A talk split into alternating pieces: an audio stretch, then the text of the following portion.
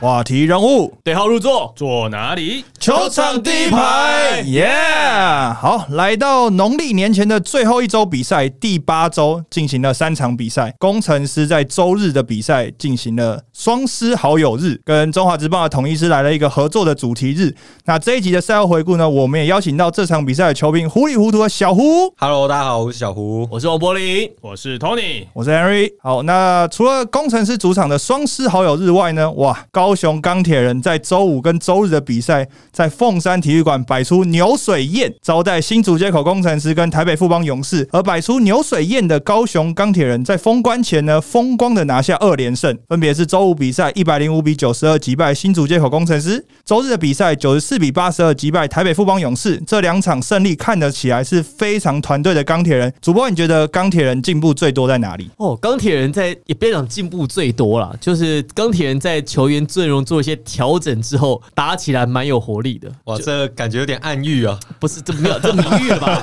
哦，这名誉 球赛比赛主播奎哥都讲了、对，我们那不能讲的。就塔克老师没上场嘛，啊，塔克老师没上场，发现换布朗上来效果超级好，而且布朗在跟陈友伟的磨合，这两场比赛是一场比一场好。助攻次数，你看面对呃钢铁人面对工程师的比赛，钢铁人整场比赛传出了二十七次的助攻，陈友伟跟布朗两个人都传了十次的助攻，那这是面对工程师哦。那等到面对勇士的时候，哇！这个上半场就创下一个数据啊，就是在联盟史上啊，这个上半场最多的助攻次数，传出了二十次助攻，而且二十一个进球，所以等于21个进是几乎每一个进球都来自于助攻，哦就是没有单打的意思然后这一。场比赛，整场比赛钢铁人传出了三十次助攻，然后他们是三十五个 field goal，两场比赛加起来五十七个助攻，哎，一开始大家还会钢铁人很担心呐，现在可能他担心别的球队。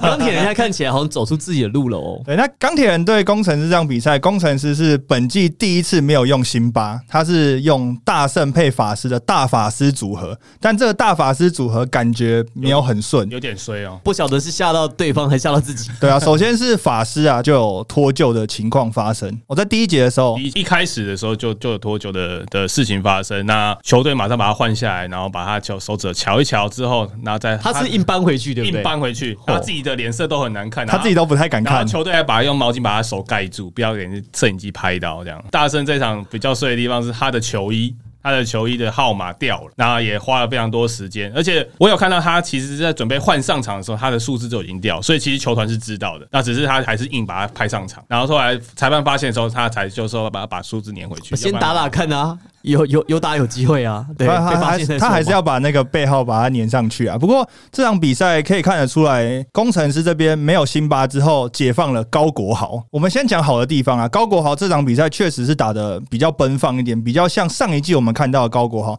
他这场季区比较空啊。对啊，这场比赛十九分、五篮板、五超解，那打的方式也比较果决一点。那本土球员的部分呢，在没有辛巴强迫这些球本土球员需要出手的状况下，本土球员其实看得出来也有所成长啦。哇，这场比赛应该说对工程师来讲，用了大法师这个组合，然后在进攻端可以看到，其实很多地方是格格不入，就常常会有那种切入的时候跟自己队友撞在一起啊，或者是说在场上找不到一个重哎、心。法师跟大圣加起来的组合，就法就像你讲的，法师常切进去的时候，他要传给大圣，空间超级的，不晓得就是他是要传球还是要上篮，对不对？对，就是第一次搭配啊，就感觉蛮深色的。可是我觉得本土球员就像刚刚讲的，国豪跳了出来，我觉得这一个点，或者是说他们这个策略，其实在礼拜天的比赛好像是有收到效果。过去在辛巴有出赛的时候，工程师的禁区基本上。得分绝对是比对手还高的，但这场比赛呢，禁区得分钢铁五十二分，工程师只有二十四分，所以这场比赛可以说是工程师的禁区是被打爆的。这场这场比赛少了辛巴之后，觉得他们的防守也出现一个问题，就是呃，可能之前太习惯辛巴在禁区内，所以他们的防守只要第一线被过的时候，他们都还很安心，说第二线、第三线还有辛巴在那里。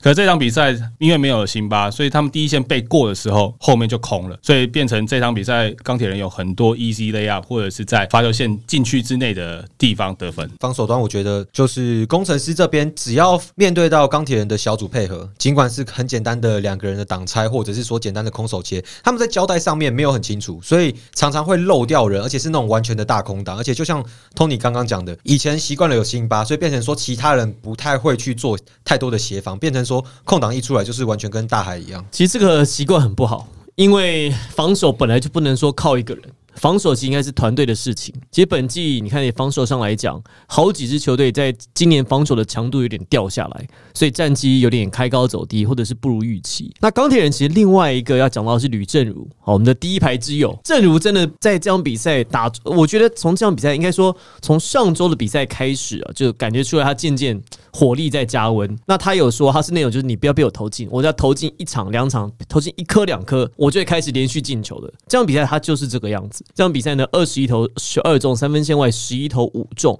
得到了三十二分，是本季本土球员的个人单场新高。而且，就像刚才 Tony 还是小胡讲的，整场比赛钢铁人的团队命中率是团队哦，百分之五十点六，哎，哇！想不到在季初被看来可能是要当卤煮的钢铁人，在这场比赛可以打出这么高效率。这场比赛呢，二十七次的助攻，失误次数也不少，二十六次。可是你会看得出来。球的流动，球的分享啊，其实大家打的是上场的，其实都是很有活力的。我觉得，就算失误这件事情，可能是比如说年轻球队比较容易犯的错误。其实，在周五的比赛跟周日的比赛都可以看到，在第四节年轻球员在场上确实有一些细节的地方是处理不好。但是为什么我节目一开始的时候会讲说钢铁人进步最多在哪个地方？因为如果听众还记得我我们第一次在评论钢铁人的比赛的时候，那时候是在富邦勇士的主场。那我们那时候说钢铁人的板凳区在那场比赛好像被吓到一样。不管你球队场上场下是在做出手或是在做进攻，场下的球员就是坐在那边看球。但是慢慢的到几场比赛之后，甚至到封关战之前，他的球队的气氛是很好的，在板凳区的气氛是变得越来越好。反而是另外一队的板凳被有嗨了啦，有嗨了，有嗨了，关键是不是派老师去管一下板凳席，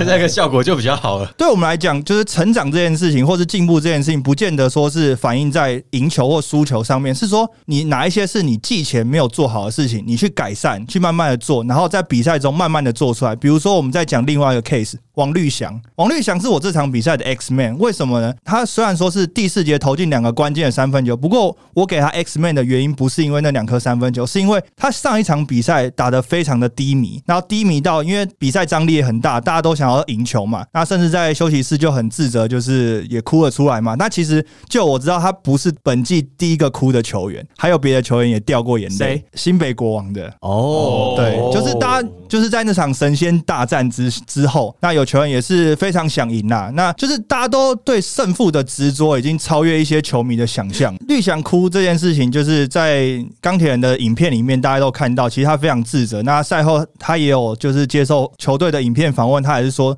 因为他很想要赢这场比赛，所以他自己状况没有很好，很自责。那你一个年轻的球员在上一场这么低迷，而且又觉得自己打不好，很自责的状况下，你在下一场比比赛能够。勇敢的出手，我觉得这件事情就是一个进步。先不管投的进投不进，你敢在你该出手的时候就要出手。那最后当然第四节两颗三分球，那是一个好的结果。那我觉得在礼拜天的比赛也体现出来，就是王绿翔的信心确实是有回来的。那对我来讲，这就是一个进步，所以我会把这场比赛的 X Man 给王绿翔。好，钢铁人跟工程师，哦，这个比分差十三分嘛，钢铁人算是赢得算轻松。那小胡呢？小胡觉得 X Man 或这场比赛还有什么你想要跟大家来聊聊分享的呢？嗯，我想要聊的是，我觉得 Benson 有一点渐入佳境了。就我记得开季的时候看他打，其实又软。很痛苦，对 他懒懒的又不太好，他还是很软，可是他现在好像渐渐找到他的定位了，他知道该怎么打哦。因为他他是一个三十三岁的洋将，他不是说像有些洋将二十岁出头刚毕业就来跑江湖，所以看起来很生涩。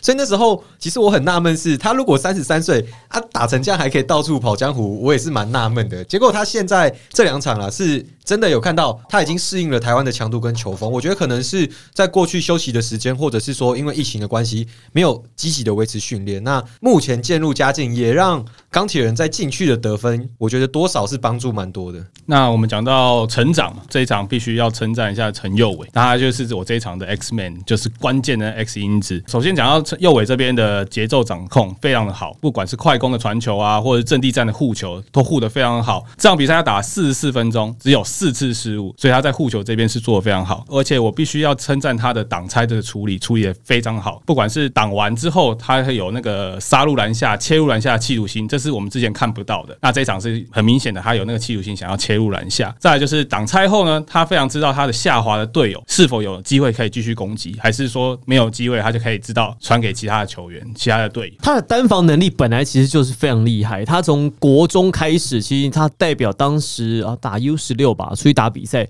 他其实在队上就担任锁的功能啊，因为队上其实那时候很多人能投嘛，所以其实陈伟在高中的时候，他的防守单防能力就很好，他臂展很长，他是在后卫当中这个超节还有防守区域 cover 最大的，也能够扇火锅。所以那时候一直都说啊，希望他能够多投多投啊，因为右伟本来其实跟高国豪稍微同一个世代嘛，场就是场场场上一直较劲这样。那那时候就说，嗯，陈伟好像在攻击上面这个积极度比较不够，不知道是没有信心呢，还是觉得说要让队友助，要让队友得分，因为他觉得他的工作是助攻。所以感觉像这几场比赛，渐渐球权回到他手中之后，他在那个攻击跟助攻的节奏上拿捏拿，捏其实比在开季好很多了。这个是过去的观点。而且他这几场都有一些很棒的妙传，嗯嗯，不管是给 Benson 啊，或者是直接趴爆给吕正如，或者是王绿翔，好，所以王绿翔呢，我也是觉得这样比赛是拆弹专家，三分线四投三中，得到十一分。王柏志打得很好，短短的效率当中打二十一分五十三秒，十四分八篮板。那刚刚大家提到的陈佑伟呢，命中率还好了，八投三中，可是呢，八分六篮板十助攻，这个很像他在 UBA 的数据。如果你可以把你 UBA 数据带过来的话，哦，这个其实很不错。吕正儒拿到三十二分，那另外 Benson 的二十十四，他的立场表现。另外讲到的是布朗哦，布朗这场比赛呢，十六分九篮板十助攻，差一点点大三元，而且团队有两个人助攻次数在十以上。我们来谈一下布朗对这个球队的改变，好不好？布朗其实他这场比赛下来，我觉得他非常会找他的外线的队友，不管是王柏志啊、王绿翔啊，或者其他的球员，其实他的切传或者是他的从墙边然后大脚传传到落边的那个脚那个的传球，其实他的能力找队友的能力其实非常好。好，这样好，我们刚好把这个钢铁人面对富邦的比赛一起拿来讨论好了。因为呢，这场比赛其实布朗也占了很重要的一个关键。我们就来讲一下这个周日的比赛啊。其实布朗这场比赛的得分其实不多，可是再一次的呢，就呼应到刚才 Tony 讲的，他其实在强弱边的转换上面，在帮助球队 Y Open 出手上面，我们看到其实吕正如、王绿翔、卢哲义。其实都受惠到他这甚至蓝少辅。蓝少辅，蓝少辅还底线投了两颗对啊这场对勇士这本土球员是点点开花，就是因为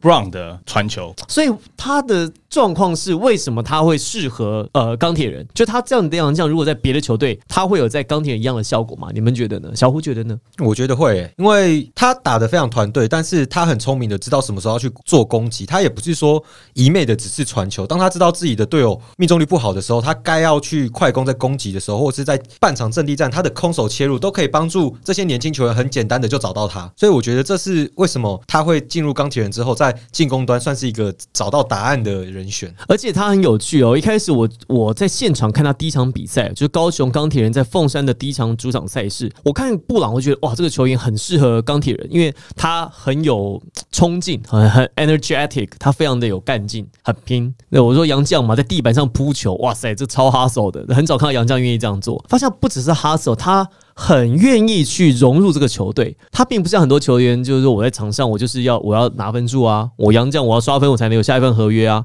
他没有诶、他你看他其实他在攻击上面，他一定是我有机会传球我就传球，我没有机会的时候我我要打的时候我再攻。而且这场比赛布朗我没有我没有记错的话，他只拿到了。七分九篮板十一助攻，在第二场对上富邦勇士的时候，对，然后这七分当中，我记得还有两球是用二波篮板补进的，就是队友投不进，他把它补进去。所以真正他自己阵地战打进去的分数可是不多，可是他再度是帮助球员，帮助他的年轻的本土球员有很多很舒服的出手机会。其实这两场看起来，就是在钢铁人这两场主场看起来，我觉得右尾配布朗的这个组合效果非常的好。超好一，个是发动者，一个是中继。，对，这很有意思嘛。你看陈友伟，他其实会打他打打挡拆，陈友伟有机会助攻助攻，或者是在快攻转换的时候，陈友伟会担任这个组织的角色，就是二打三、三打二、二打二这种快攻的时候。但如果慢下来阵地战，前面第一波挡拆打不进去的时候，球布朗在另外一边拉单边打的时候，布朗这个时候就会担任第二波的组织者，所以他们的组织者其实前后衔接的，所以你才会看到说一场比赛当中有两个人可以助攻次数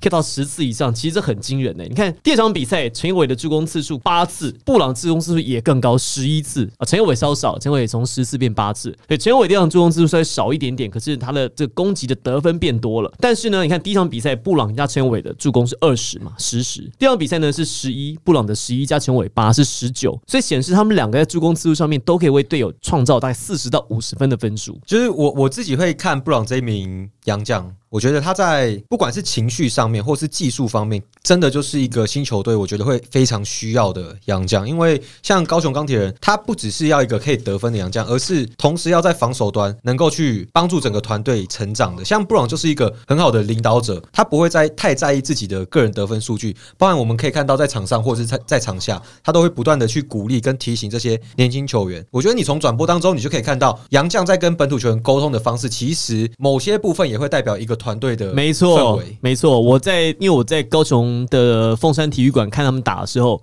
布朗超 positive 的，他就是每一球都是好球好球，就是鼓励大家就没有关系。然后真的跟大学队一样，他就是队友倒在地上，马上冲第一个冲过去，跑不冲去，把队友拉起来。在板凳上的时候，其实不能鼓励队友，他在他跟他打球，你会觉得很舒服。而且呃，我们刚刚讲到布朗的防守嘛，那必须要称赞他的，就是很愿意做一些脏活吧。我们这两场看下来，他守大胜，然后在今呃对勇士队的时候，他守 Z 其实都守的非常好，他可以把 Z 推到外面，让自己没有办法单打篮下，逼得自己必须把球传掉。所以变成说，他这一块来讲，他在脏活或是在防守这边是非常硬的。好，所以呢，目前看一下钢铁人这个组合，右尾加上正如加上布朗，应该可以说是双锋一位啊。就布朗可能打大概是 tweener 三四号的这种位置，那正如打的是二三号的摇摆人，那右尾呢打的是一二号，一一号为主。好，那班森呢就是捡捡子弹，好补蓝这样，的它的功能就很明显。而其实这几场比赛，因为右尾的传导，特别是第二场对富邦的这场比赛，右尾在第一节的时候，他的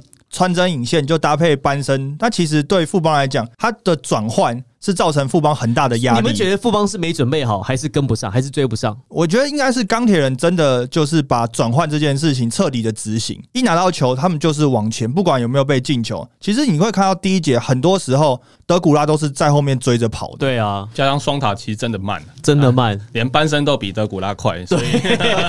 班森不用很快，他只要比德古拉快就好了。，所以其实很多你今天看到很多呃钢铁人的 transition，其实都是三呃四打三、三打二，就是反正副帮永远都少一个人就对了。我觉得像钢铁人在之前击败工程师那场比赛，我就有注意到他们在转换攻击的处理是蛮果决的，而且他们不会说我一定要强攻禁区，而是像右尾，他会找到他们的射手，像正如或者是说布朗跟其他的埋伏的队友去找到外围，他们就很果决的去出手，那也一部分减轻了他们半场阵地战。那进入到后面，他们阵地战如果慢慢的磨合起来，等于说他们有两个武器了。其实，在下半场的比赛，钢铁人对富邦的比赛，下半场你会发现出来，钢铁人确实在阵地战打的是比较吃力、比较辛苦的。讲到这个，在第四节的时候，钢铁人特别想要，就是因为他们有很大幅度的领先，特别想要把节奏放慢，然后去打一些成功率，但这个时候的效果反而不好，他没有像前三节打的这么奔放，所以其实第四节就是正如跟布朗的跳出来，他们的价值就是经验的部分，能够把这场比赛给我稳住。我们看了这么多比赛，你前三节大幅领先的球队，当你开始要打了保守，说啊，我领先这么多，我打慢的时候，慢慢打，控制节奏其实。这个往往都是被逆转的第一步。你不能够说哦，我领先那么多，我打慢，没有。因为其实，在钢铁人在第四节，特别是对富邦勇士的时候，因为富邦勇士是特别会打第四节的球队，尤其是这些老将特别有经验。那他开局其实钢铁人是有别于前几场打的好的比赛，他在第四节一开始是处于一个非常被动的状态。那进攻端也一直频频发生失误，不是快到点的那种拆炸弹，就是真的被守到二十四秒。那呃，富邦勇士这边就是徐总一直交代我要打快一点，打快一点，所以勇士队基本上就是在执行一个很快速的进攻，一直到七分十一秒的时候，才由王绿翔投进第一个 field goal。这个在第四节的可以说是有一点得分宕机。那一直到中后半段是布朗，那加上正如能够在外线勇敢的出手，所以才把这个气势给稳住的。我们讲很多钢铁人这场比赛，你们觉得为什么勇勇士会输呢？战力来讲，他们现在当然伤兵还是有，可是伤兵渐渐回归了，再加上还有一个是第四节，他们是用他们的最佳阵容，他们用他们一阵上来，富邦三老嘛，哦，就是蔡文成加曾文鼎、林志杰。啊加林志杰加张宗宗宪。宪，还有大还有 Z 小夫，这上面我摆出来这样比赛可以看起来可以最棒的阵容，因为辛特利不在嘛，我相信辛特利在的话。自己这个位置变成新特利，然后让郑文婷打五号。好，但是现在这是他们今天可以摆出的最佳阵容。可是怎么好像上去之后没有发挥预期的效果？你们觉得看了比赛，觉得问题是出在什么地方？这一场比赛，我觉得富邦最大问题是他们三分线投不进。那三分线投不进的状况下，在又钢铁人又开始大大部分时间都在守区域防守的时候，他们手非常缩。有时候你会看到他们的中锋，不不管是德古拉或者 Z 旁边一定都有两个到三个人在他旁边，不管是他拿到球了就包，要不然就是在抢篮板的时候，曾经我看到德古拉旁边有四个人在准备要跟他抢篮板，所以变成说，因为三分球投不进，那变成他缩的状状况下，那富邦就没有其他的策略了。防守的还原很快。这场比赛，Tony 刚刚讲的，他们这场比赛占了二三区域联防，我几乎大概四十八分钟，我看要有三十五到四十分钟都是守二三区域联防。他们二三区域联防又很内缩嘛，无限沉退，反正你不论是单挡或者怎么样，我就是沉退，我沉退到内缩最后一线，我们决胜篮下。而且他沉退退到哪里，你知道吗？他只要球不是在弧顶，我就看；如果在弧顶以外的地方，我就看到在高位的两个防守的后卫，他们沉退退到罚球线以下。就是要轴区了嘛，对差不多轴区那个位置，就是无限沉退。好，就是摆明看你三分没有看你，然后志杰今天我发现他出手力道都短，他都打在前框，我不晓得是体能上的问题，还是在今天出赛的手感没有抓到，也可能是因为这个球场比较不那么熟悉，他今天的出手力道都短，包含罚球也是，所以调整的比较慢。还有一个状况是富邦在第四节的时候，勇士队的这个 Zef 就是塞瑟夫啊，他的情绪，诶，受到了影响。他通常是很冷静的球员呢、对这一点我有看到，因为在看这场比赛的时候，我要一直准备另外一场转播。那我第四节有稍微看到塞瑟夫最后那个情绪，那我就觉得哇，能让塞瑟夫这样毛起来不容易，因为通常都是他去让人家毛起来。他其实算是很冷静的球员，而且我后来看了一下，就是他那几个犯规也也没什么特别的肢体接触啊，是不是就是单纯觉得打急了，就是打的很不闷了，然后打闷啊。对，勇士队这场比赛就是往往要追进的时候呢，对方就喷一个三分，或者是他们就来了一个这样这样子的技术犯规，让你连续上分的那个那个情势，那个那个气势就中断了。所以徐总也讲啊，他说我们只要一追上就一追上就就觉得一鼓作气嘛，二而衰，三而竭。就你第一次没有追进，第二次追到类似距离没有追进，第三次你在追到类似距离的时候，你压不过去，你这场比赛大概就没有了。因为其实徐总在暂停的时候也有讲，就是特别是在塞瑟夫被吹技术犯规之后的几波进攻，那他有在暂停的时候说到说，我们已经打出一波六比一了，那接下来两波进攻我们都流于单打，然后我们没有把球投进，这个气势就压不过去啊，所以其实也就是呼应到主播刚刚讲，你在追分的时期有没有办法连续的制造一波得分的契机，这其实这也是蛮重要的。所以是不是真的没有 Michael Singletary，就是没有新特利真的不行？我觉得除了新特利之外，另外一个就是去年勇士非常厉害的武器是转换攻击，那就张忠宪喽。对，那他们的转换攻击大部分是来自于篮板，因为去年没有这种超大型的洋将的时候，他们的篮板我记得整个赛季打完是排在联盟第一，甚至领先第二名，大概有十个以上，所以大量的篮板去制造这个转换攻击。可是在这个赛季，每一队都补进了一些不错的洋将，甚至遇到他们的时候都知道说要去阻断这个转换攻击的路线，所以造成说他们在得分上面某一个环节，就是快攻这个环节，反而是没有拿到像是去年那样子的分数啊，。加上今年他们几个外围的射手又时有时无，简伟如今年的稳定性不好。那除了他之外，大家都能投啦，但是没有一个真的像比如吕正如啦，或者这种比较招牌，像简佑哲这种招牌型的射手，我做战术给你，我会有把握的那种。好像就是觉得今天谁手感好，谁来投投看，投不进的换你，投不进换你，五六个都不进，这个比赛大家就买单了，有一点像那种感觉。对，因为像张宗宪，他的三分线命中率跟上个赛季比也是掉了十个百分点左右。对那这其实我觉得中线这个赛季，当然伤势的影响是其中一个，那最主要还有一个问题就是他的中远距离命中率下降很多。哦，怪不得 Chris 要买射手，大家注意哦。其实富邦的三分问题已经慢慢的在被放大，因为连续三场比赛，他投进的三分球次数都是在个位数，就是五次、六次、四次这一种今。天好像命中率才十九趴嘛，虽然说我们说三分球是一个显学。那富邦也不见得是一个靠三分球的球队，不过三分球确实是在场上的一个武器。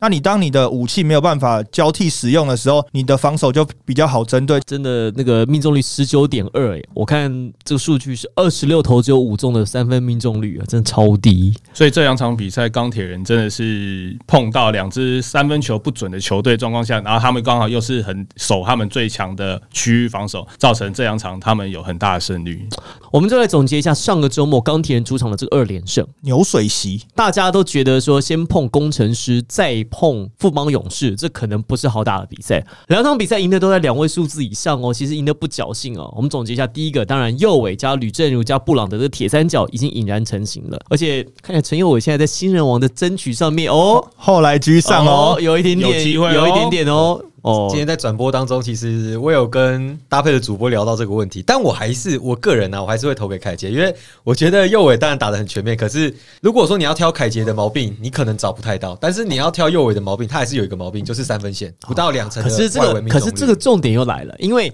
陈佑伟他在正中，他是一个不动的先发，而且他吃的时间现在看起来会吃的蛮长的。那洪凯杰毕竟在正中还是属于这种帮助老大哥，所以还是会有阿敏啊，其他的李凯燕来 carry 嘛，所以他在球权上面，他可能就不像右伟来的这么吃香了。而且以团队战力来讲，新北国王跟钢铁人在一开始的大家的评比上来讲，新北国王的战力确实是比较好一点。那如果今天钢铁人最后他挤进季后赛了，他打到第四名，你觉得会不会陈佑伟是新人王？我如果我觉得以到目前为止，他们两个真的很接近，很接近真的，我觉得你问十个人，大概答案可能都不太一样。对嘛？可是我想，因为现在钢铁人战绩还在五六嘛，第五嘛，现在上升到第五第现在第五上升到第五，因为领航员掉到第六。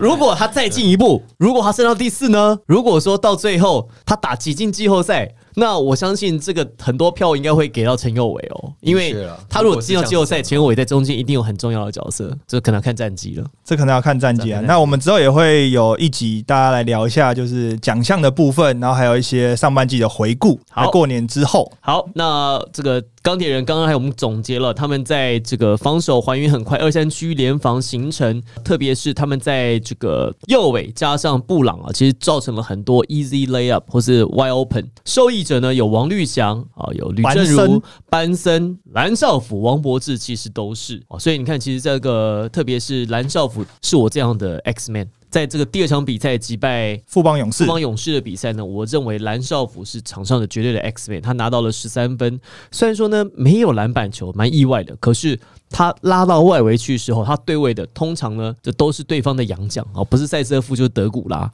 所以扑不出去。所以蓝兆福在外围三分命中率六投三中，百分之五十，而且屡屡是上半场刚开赛跟下半场就是在这个分数比较拉锯的时候，他投进了这三个三分，所以我认为是改变了比赛，至少是把领先给维持住了。那你们看呢？哦，这场比赛的话，我的 X Man 还是给右伟，还是给右伟？因为这场比赛右尾不管是三分球还是他的失误，都有比第礼拜五那场比赛还要再进步一点。这场比赛他的失误只有一次，哦，陈佑伟十五分、四篮板、八助攻、五次的超节，打了四十分钟，只有一次失误啊！哎呦，我这场比赛的 X Man 还是会给布朗，因为布朗的得分以洋将来讲，七分，如果你真的要摆在台面上来讲，七分的洋将基本上是不合格的。不过你只得了七分，却抓下九个篮板、十一个助攻，他是有效的串联整个球队的进攻。其实就有点像呼应刚刚小胡讲，他不是一个会强求自己一定要做什么的。回到我们上一场比赛来讲，他其实差一个篮板就就完成大三元的这个时候，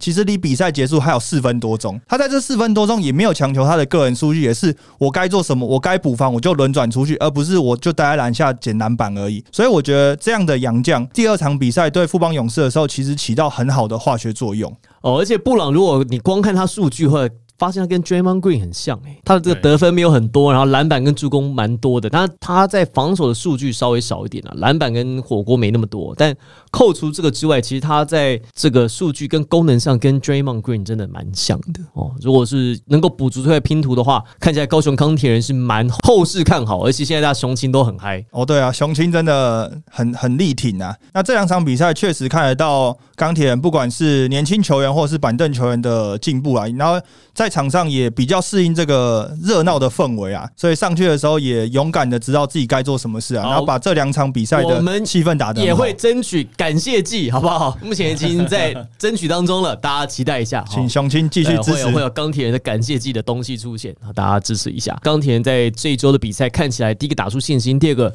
打出了一套他们看起来是目前能够顺利运作的轮替阵容。他们的主战阵容很很清楚了，先发的球员谁上去干什么事情，这很像国王队在一开始的时候确立了谁做什么事情，这个很重要。好，那讲到了确立的事情，那我们要讲到不确定的那一队了领航。员呐、领航员呐哎呦喂啊是迷航员吗？迷航员，那这场比赛是小胡当球评的，来来来所以我们就请小胡直接讲一下这场比赛你看到了什我们去上？厕所，然后 讲。对，今天开车去新竹的过程当中，那个雾很大，让我回程的时候就想到领航员现在眼前的雾可能也很大。也在迷航啊，对，就是我觉得领航员本土球员的命中率，我们讲回本土球员的命中率，今天打出非常好，关达佑三分球七投四中，石井尧在第四节有稍微的回升回升就是变成全本土的时候让他去发挥嘛。可是我们撇除这两名本土球员，今天没有任何人投进三分球。哈？全队在迷航。怎么会？对，所以全队才呃投进六个三分球，命中率二十七趴。就像我们刚刚讲的，每一个队伍都有一个体系。可是像关达佑，他也是这个赛季第一场这样子爆发。所以领航员现在的问题就是，他每一场比赛，我们是说像国王，他是不同的人跳出来，但是他整个运作体系还是很好。可是领航员现在是运作的体系不好，那偶尔有一个人、两个人跳出来，去把这个场面给撑住。如果今天没有关达佑那些三分球，我觉得他们的得分可能是五字头。哇，那那难看了，哎哇，联盟最低得分六十四分，其实今天领航员六十五分，也就差一分而已标飞过、哎，真的是低空飞过啊！不过虽然讲低空飞过，整场比赛的内容确实是呃不是很理想啦。那当然，你说领航员今天是单阳将作战嘛，Jordan Tober 他是受伤没办法打，那卢俊祥他也是继续膝盖受伤，也是没办法打，整队也是碰到伤兵的问题，出赛的人数其实没有这么完整。但是就算这样的，像富邦勇士也是遇到伤兵的困扰，那他因为他有一个完整的体系去包装，所以其实基本上球员上场还是知道他应该要做什么事情。那像领航员现在比较像是我缺了一个人，我这个体系或者这个球队好像没有办法运作一样。我觉得这样讲，小胡你你今天刚刚是球评，而且你看了这场比赛，你觉得这场比赛就算是 Jordan Tober 有打，结果会改变太多吗？嗯，可能会变成九十一比七十五。再多十倍，哎，我我觉得我对我最近有点被领航员的球迷嘿注意一下，但好像好像没错哎、对，但哦我说认真的，就是我觉得我会对于领航员比较严厉的原因，是因为我对他的期望很高，因为他的本土球员，我说认真的，你放出来在 Plus League 绝对是一线的哦，对一线的，就是他入选过国家队的球员也是非常多那。，你不会想到说，怎么今年碰到问题的会是领航员嘛？大家都担心的是钢铁人，钢铁侠好好的，领航员现在他真的是变想不到啊就是是完全想不到禁区完全被碾爆。上一个上一场比赛对到富邦的时候，禁区就是得分少了三十六分，那这场比赛也是少了二十八分。而且说认真的，第四节进入一个全本土的时间，不然我觉得禁区今天辛巴其实也没有打的特别大力，他今天拿下的分数也不多了，十三分，然后二十一个篮板，而且上场时间三十分钟，正常发挥。正常发挥。所以这场比赛，工程师是派出辛巴加大胜的组合。那其实基本上就是少了一个洋将的领航员，禁区被完爆，已经是可以想象预期的事情。不过很难想象的事情是在禁区被完爆的情况下，本土球员的发挥，在尤其是第三节跟第四节，他的发挥也是非常不理想的。对，我们看再看另外一个数据也是蛮夸张，就是篮板。今天其实我觉得领航员还是有做的很好的地方，像我在转播当中有提到，其实他们第一波的禁区防守是守的很好的，往往都可以停下，包含像大圣跟辛巴。可是真的就是恨天高，你停下第一波以后，一个人飞来飞去，一个人站在那边，两只手在篮筐旁边，就是那个进攻篮板。今天工程师的进攻篮板有二十四颗，而且其实很多都是大圣，就是从外面然后飞进来。其实我觉得这个才是大圣的使用方式。你说他跟法师配，虽然两个都是机动性很好，不过两个都比较像在打机运战的球员，其实倒不见得配在一起是很适合。那像辛巴配大圣就是一个一快一慢的组合，而且大圣很适合在防守的时候呢，做在第一线压迫的这个球员，因为他的机动性跟他的压迫性、对抗性其实蛮够的。先前面对像梦想家、面对富邦的时候，曾经做过这样的尝试，其实效果都蛮不错的。因为今天 Robinson 他上一场对到富邦砍四十分嘛，那今天当然是因为有一个比较严重的伤势摔下来，那时候在比赛当中，但是在这之前的防守对位很大部分都是由大圣去看管他，那的确也降低了他的命中率。所以其实大圣配辛巴，或是法师配辛巴，其实对工程师来讲是一个蛮好的。杨将组合，因为大圣配辛巴就是一个一快一慢的组合，那法师配辛巴就是一个一内一外的组合，一定要辛巴啦，一定要辛巴。倒不是说工程师就是求给辛巴，其实今天看得出来，大圣配辛巴的组合，在某一些时候，大圣确实在二波篮板上起到很好的作用。那在辛巴下去休息的时候，今天本土球员确实有把信心找了回来。那包括李佳瑞在第一节的得分，天浩这场比赛投进了三个三分球，得十一分。对，我觉得开局必须说，工程师这边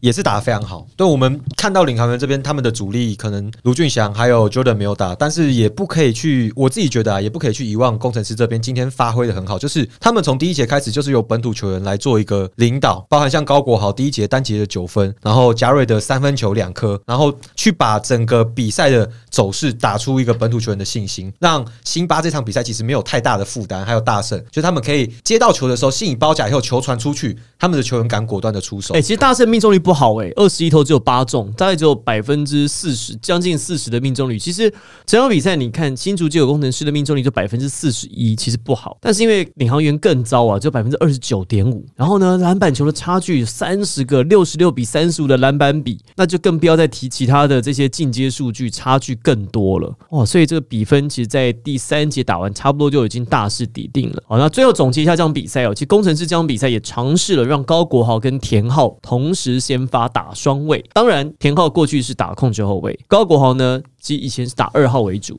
现在想要练控球，可是看起来好像让高国豪回到二号的位置，他打的也比较舒服。那目前的实验是田浩跟高国豪，诶，感觉上进攻上面效率蛮流畅的，可是可能就防守的时候。会比较容易被打点。在像赛后记者会也有问到冠伦教练这个点，那他是说针对领航员，他认为放上双位在二号位被打点的机会不像是其他队那么大。然后包含像是赛后也有问到田浩跟国豪他们两个人的搭配是怎么去分工。那田浩可能就是真的以控球跟组织为主，那去释放国豪。其实我们之前就一直提到说，辛巴在场上的时候，当他的速度比较慢，还没有进入到攻击位置的时候，这些工程师的本土球员应该要做一些什么事情？不是就是拿着球。等辛巴进来，那反而国豪如果去打到二号位的时候，他可以在辛巴还没有进到攻击位置的时候去挑战篮筐，或是做一些切入的动作。那等到他真的没有办法切，或是没有办法攻击的时候，等到辛巴再进来之后。他还会跟辛巴做一个配合，其实，在今天的比赛看到蛮多是这样的画面，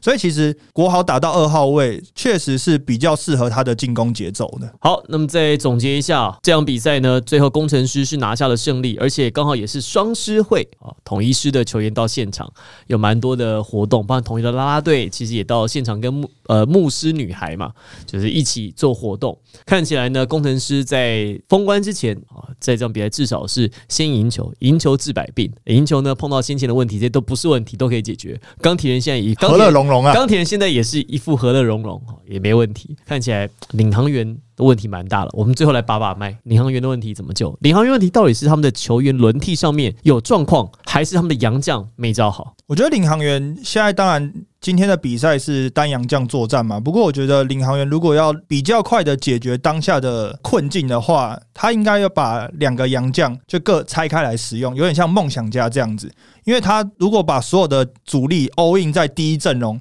他其实换上来的阵容都没有办法进攻，他现在就是变成我们像之前讲的，他板凳唯一仰赖就是卢俊祥。那假设俊祥今天受伤或是没办法打的时候，等于你的板凳整个开天窗。所以如果两个洋将能够拆开使用，在不管是第一节、第二节，或者是分开来，能够在场上维持一定的攻击能力的话，可能会帮助领航员在得分上面至少能解决一些问题。好，那 Tony 呢？我觉得立马就应该还还是要要去找一个大洋将吧，因为我觉得其实因为大洋将又不一定要。像德古拉沃辛巴这种大洋将，像今年的呃，不管是国王或者是勇士，他们都是找到一两百一，也不用达到两百两百一其实就够用了。那也可以像汤马斯或者塞瑟夫那种可以投三分，然后也可以进去再攻抢篮板或者是在禁区单打的的洋将，有这种大洋将在在领航员这边其实是会非常有，也会让领航员的三分线射手可以有更大的空间，可以投出三分射。不过就我知道，龙哥还是想要找偏小的洋将。对，我后卫跟前锋记者会有在确认，又再三你又再问了一次，是不是？对，我说龙哥，我们从、呃我们从半个月前问到现在，他都还是一样的答案。我想说会不会有会不会有别的想法？因为我问龙哥说，哎、呃，请问龙哥就是第三个洋将有人选了吗？他是说有几个人选了，那也是在跟教练团还有他们的制服组做讨论，然后包含后面的手续等等相关的问题。然后我就问了第二个，我说一样是锋线跟后卫吗？他说没错，哇，再三确认啊。真的再三确认。我们半个月前问也是一模一样的答案没。有，龙哥这个人呢，他不会的反反复复，他想到是这样的事情，他就做到底。那成效不管怎么样再说嘛，但确实他这个可是是心口如一啊。龙哥会不会玩梗啊？来一个两百一十五，他说哦，我要他打前锋啊。他说对，我是叫他前锋啊，不行啊，我们到我们到我们到时候现在已，经没有中锋这个位置，我们到时候到前锋记者会。就去播他以前讲的话。龙哥，请问这个是后卫还是前锋？对，这不是你讲的吗？好了，小胡啦，这我们帮领航员总结一下，怎么办呢？我觉得你要打出快很准，那目前领航员是有快没错，可是他没有准。那狠的方面，我觉得他也不够狠啊。他的防守的强度不会让我有感觉那种很凶悍的，像以前韩国队这种，嗯，就是你不可以侵犯我的那种感觉。我宁愿赔上犯规，也不会让你去轻易攻击我篮筐这呃种。碰碰跟林正都是好人啊，就是打起来都很温柔的。对啊，就是再来就是提到他们的快，你们面领航员面到面对到这种像工程师跟富邦超级大洋将，你没有篮板，那如果你的防守又不够狠，没有办法造成失误，你怎么快？其实就是钢铁人做的示范嘛。钢铁人其实对富邦这样的比赛，其实就是最好的方式啊。篮板下来之后，陈一伟就往前推啊，反正你不停球，我就一直投打打打打打到篮底下。等到我上完球进之后，德古拉才回防，又要又要跑回去了。对但所以这个其实蛮不错的。对，但我觉得比较不一样的点是因为领航员这边他们本土球员的三分外围状况的确不理想，本土三分命中率最高的是卢俊祥，百分之三十八，可是他只打了三场。那再来就是 Robinson 跟乔丹，他们的三分球命中率虽然都有接近三成五左右，可是出手的次数非常少，一场球可能就命中一球。那变成你其他的本土球员三分线命中率都在三成甚至三成以下的时候，你快，但是你的高度不够，你打不进去，那你外线又投不进的话，就变成你的分数会很低。那变成你又是一个小阵容，你防守端又没有办法去巩固进去的话，就变成攻守失衡。好，我来讲一下我的看法。我认为领航员目前碰到一个很大的问题是，球员自己的定位好像不是那么清楚，有点不太知道场上他们应该做的工作是什么。这个跟钢铁人在技术碰到的问题是一样的。我们说陈伟到底是要控还是要投？陈伟有时候是打一号，有时候在底角投三分。我看陈伟打球那么久，我没看陈伟在底角投过三分，因为控球会怎么会跑到底角去？控球一定是在弧顶跟四十度角位置啊。你如果到底角的话，哇，你一个长篮板下来的话，你要怎么回防？你会跑死，你根本没有安全员退防。所以一开始我就嗯，怎么会这样子安排呢？那没办法，你要配合塔克。那现在看起来，如果塔克老师接下来可能打第六人或抢分的角色的话，还是由陈一伟主控，这个效果是好的。你看这场比他们赢球之后，他们找到了方程式，他们的这个 rotation 会一直会一直跑下去，就是让陈一伟配布朗。那可能班森大阵容的时候配班森，小阵容的时候可能让塔克上来。对梦想家搞不好塔克就会上，可能是这种想法。我觉得领航员现在比较没有的是这个，我其实还看不太懂，就是他们现在到底谁应该在哪里拿球？比如说支进尧，阿尧这季做的事情跟上一季做的事情就不太一样，所以他自己也说他自己在角色还在适应，还在调整当中，那就慢慢摸索嘛。那包含其实，在上个赛季打得不错的关达佑，诶，这季偶尔打的很多，偶尔又上不了场，要以防守出发，还是要以抢分为主呢？好像他的定位也不是那么清楚。这个是我觉得目前看到现在，我觉得领航员最大的问题是这个，就是这些球员其实都有能力，然后偶尔有佳作，可是他没办法持续下去，是因为他不晓得说，诶，我是不是这场还是有一样的出赛机会，还是我这样的工作是一样的？这个可能要要先赶快去定位清楚。我这个年。他们应该是最难过的一支了。嗯，真的，这个封关呃，还有跟富邦勇士啊，这个在过年前，富邦勇士跟领航员应该是两支比较辛苦的蛮球队。辛苦的。那啊，看起来钢铁人啊，跟国王哦，还有梦想家三队友邱嗨嗨笑呵呵。那工程师呢？哎，不上不下。工程师虽然说球衣掉了，但是那个基本上大家在讲球衣的事情嘛，说啊，这个最近流年不利。其实这个很简单讲，就是你发包了厂商的问题啦。这个我倒是不觉得说有什么必要去太责难他们，因为就是我发包给你嘛，啊，你来的成品不好，我就是那可能接下来球场或者是我换一家厂商，就是这样啊。对，因为这种东西其实也不是球队愿意的。对啊，对，赛后我看到他们就是工作团队发文的时候，我自己其实也是觉得，当然这是必须要去修正。可是我们如果换一个角度想，如果我们站在联盟端的立场去想，是不是应该有一定的限制，说，诶，每场球你必须有两套的球衣？没有，其实都有啦。其实在 NBA 来讲的话，NBA 的装备经理除了会准备球衣之外，他每个球员还会准备两到两到六双鞋，不一定。那这点工程师确实是没做好嘛，就是没带过足够的球衣，这他们也道歉了，这没话可讲。可是我这样说，这件事情倒是不用太去责怪不用跟其他的事情连在一起啦，对对其实就是一个单一事就是单件。一事件那其实我们也看过 NBA 场上，不管是球鞋爆掉啊，球衣被扯破啊，其实这都会发生你不会怪的。球鞋厂商嘛？呃这这就是我记得以前 Jordan 好像有一场，他忘记带他球衣，他穿四十五十二号。十二号因为四十五号是他哥哥的球衣，他算十二号。那场比赛球员卡后来变很贵，所以就变成说，我认为这个事件是一个单一事件以件，为鉴。就是狼哪虽见不啊必菜亏 流年不利的时候啊，这祸不单行。那刚好要过年了，所以大家可以休息一下，冲转转运冲喜气，。冲冲喜气，冲好喜气那我们节目到现在进行了也算是将近三分之一，也算是半季的时间。我们请大家谈一下最后了，就是在过年前啊，大家参与这个节目，以及目前这半个赛季啊打下来啊，有没有什么心得跟我们最后听众简短分享一下？我们先从小胡开始。我觉得这个赛季当然对我来讲很特别，就成为了球评嘛。那看到了六支球队，其实跟去年很不一样的是，我们去年就是比赛大概可能你都可以抓到八成输赢啊，或者是说甚至大家都说勇士就是铁定拿冠军。可是今年真的打到现在，你要谁来预测都不准，包含像是钢铁人一个反盘就弹起来了，然后。我觉得这对于我们国内篮球，或是说对于整个联盟来讲，真的是一个非常好的事情。就是不管你年轻的球队，或是说老牌的球队，你都要必须保持到一定的水准，才可以在这个联盟生存。OK，Tony、呢？嗯，其实这一季对我来讲，其实还蛮特别，因为从来没有想说会参与到 Plus E 的任何的事物嘛。那当然，在这一季，其实 Plus E 它加了两支新球队，那变成像刚小吴讲的嘛，这一季其实实力都非常平均。你说最后到底谁要进季后赛，我们现在都不也没有办法给你确定啊。像去年是富邦一定冠军，那那那个是很好预测的事情嘛。对台湾篮篮球来讲，其实非常非常刺激，非常好看。对本土球员来讲的话，其实的成长绝对是非常大幅的提升。你应该是想说很久没有回到球场了吧？应该没有想到说会在二零二一到二零二二这两年回到球场吧。其实我已经在这一季开始之前，我已经很久没有进球场，在球场第一排看球了。那也是因为这个关系，那才有机会再回到球场看真正的球职业球员那种肌肉碰肌肉那种碰撞，然后球呃球迷的呐喊。那我觉得这是非常刺激的。Tony 的球打得很好，我们以前打过，他打得非常好，观念技术都是一流的，所以我们才找他做节目，因为他是真的懂球，而且还会看球的人，所以我们把他拉回球场。好，我觉得这一季对我来讲，看到很多进步，那包括是球赛的进步、球队的进步。我还说你个人剪接技术的进步，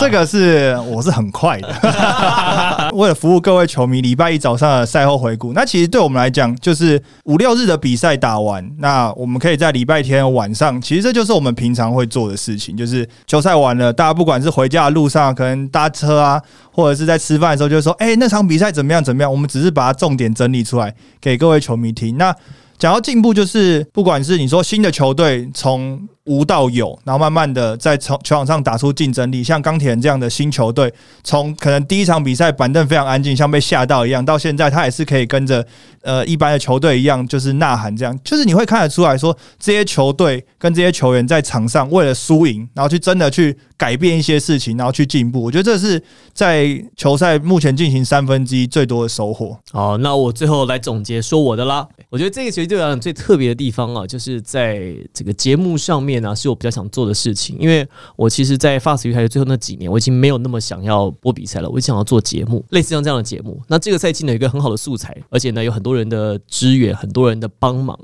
那我反而觉得，在这过程当中，让我觉得最有收获的地方是认识了很多朋友。那有些朋友是本来就认识，不那么熟，然后变得更熟；有些朋友呢，是从不认识到变成认识，然后在慢慢彼此互相帮助的过程当中呢，大家都一起成长。那看着这个联盟一起更进步，而且我们也促成了很多事情，就觉得好像哎，自己人生又这个往前迈进了一步，就做一些不一样的事情。这我觉得是收获最多的地方。那在接下来呢，这个过完年后啊，农历新年之后呢，那我们球场第一排也会节目形态呢，也会有做一些这个不是调整，有做一些不一样的尝试，就会保有原来的东西，但是新的东西呢，还会一些这个不一样的发想，不一样的这个形式。也请这个听众朋友呢可以好好期待。这个过一阵子呢，我们就会有更多的消息告诉大家，然后过年期间呢，我们还是会有节目，还是会有节目。还是会有节目，所以听众朋友还是过年期间可以锁定我们节目。对，这周呢，我们依然是一三五，就接下来的周三跟周五呢，还是有两集的节目。那下周呢，在新年这周呢，则是一四两天上架。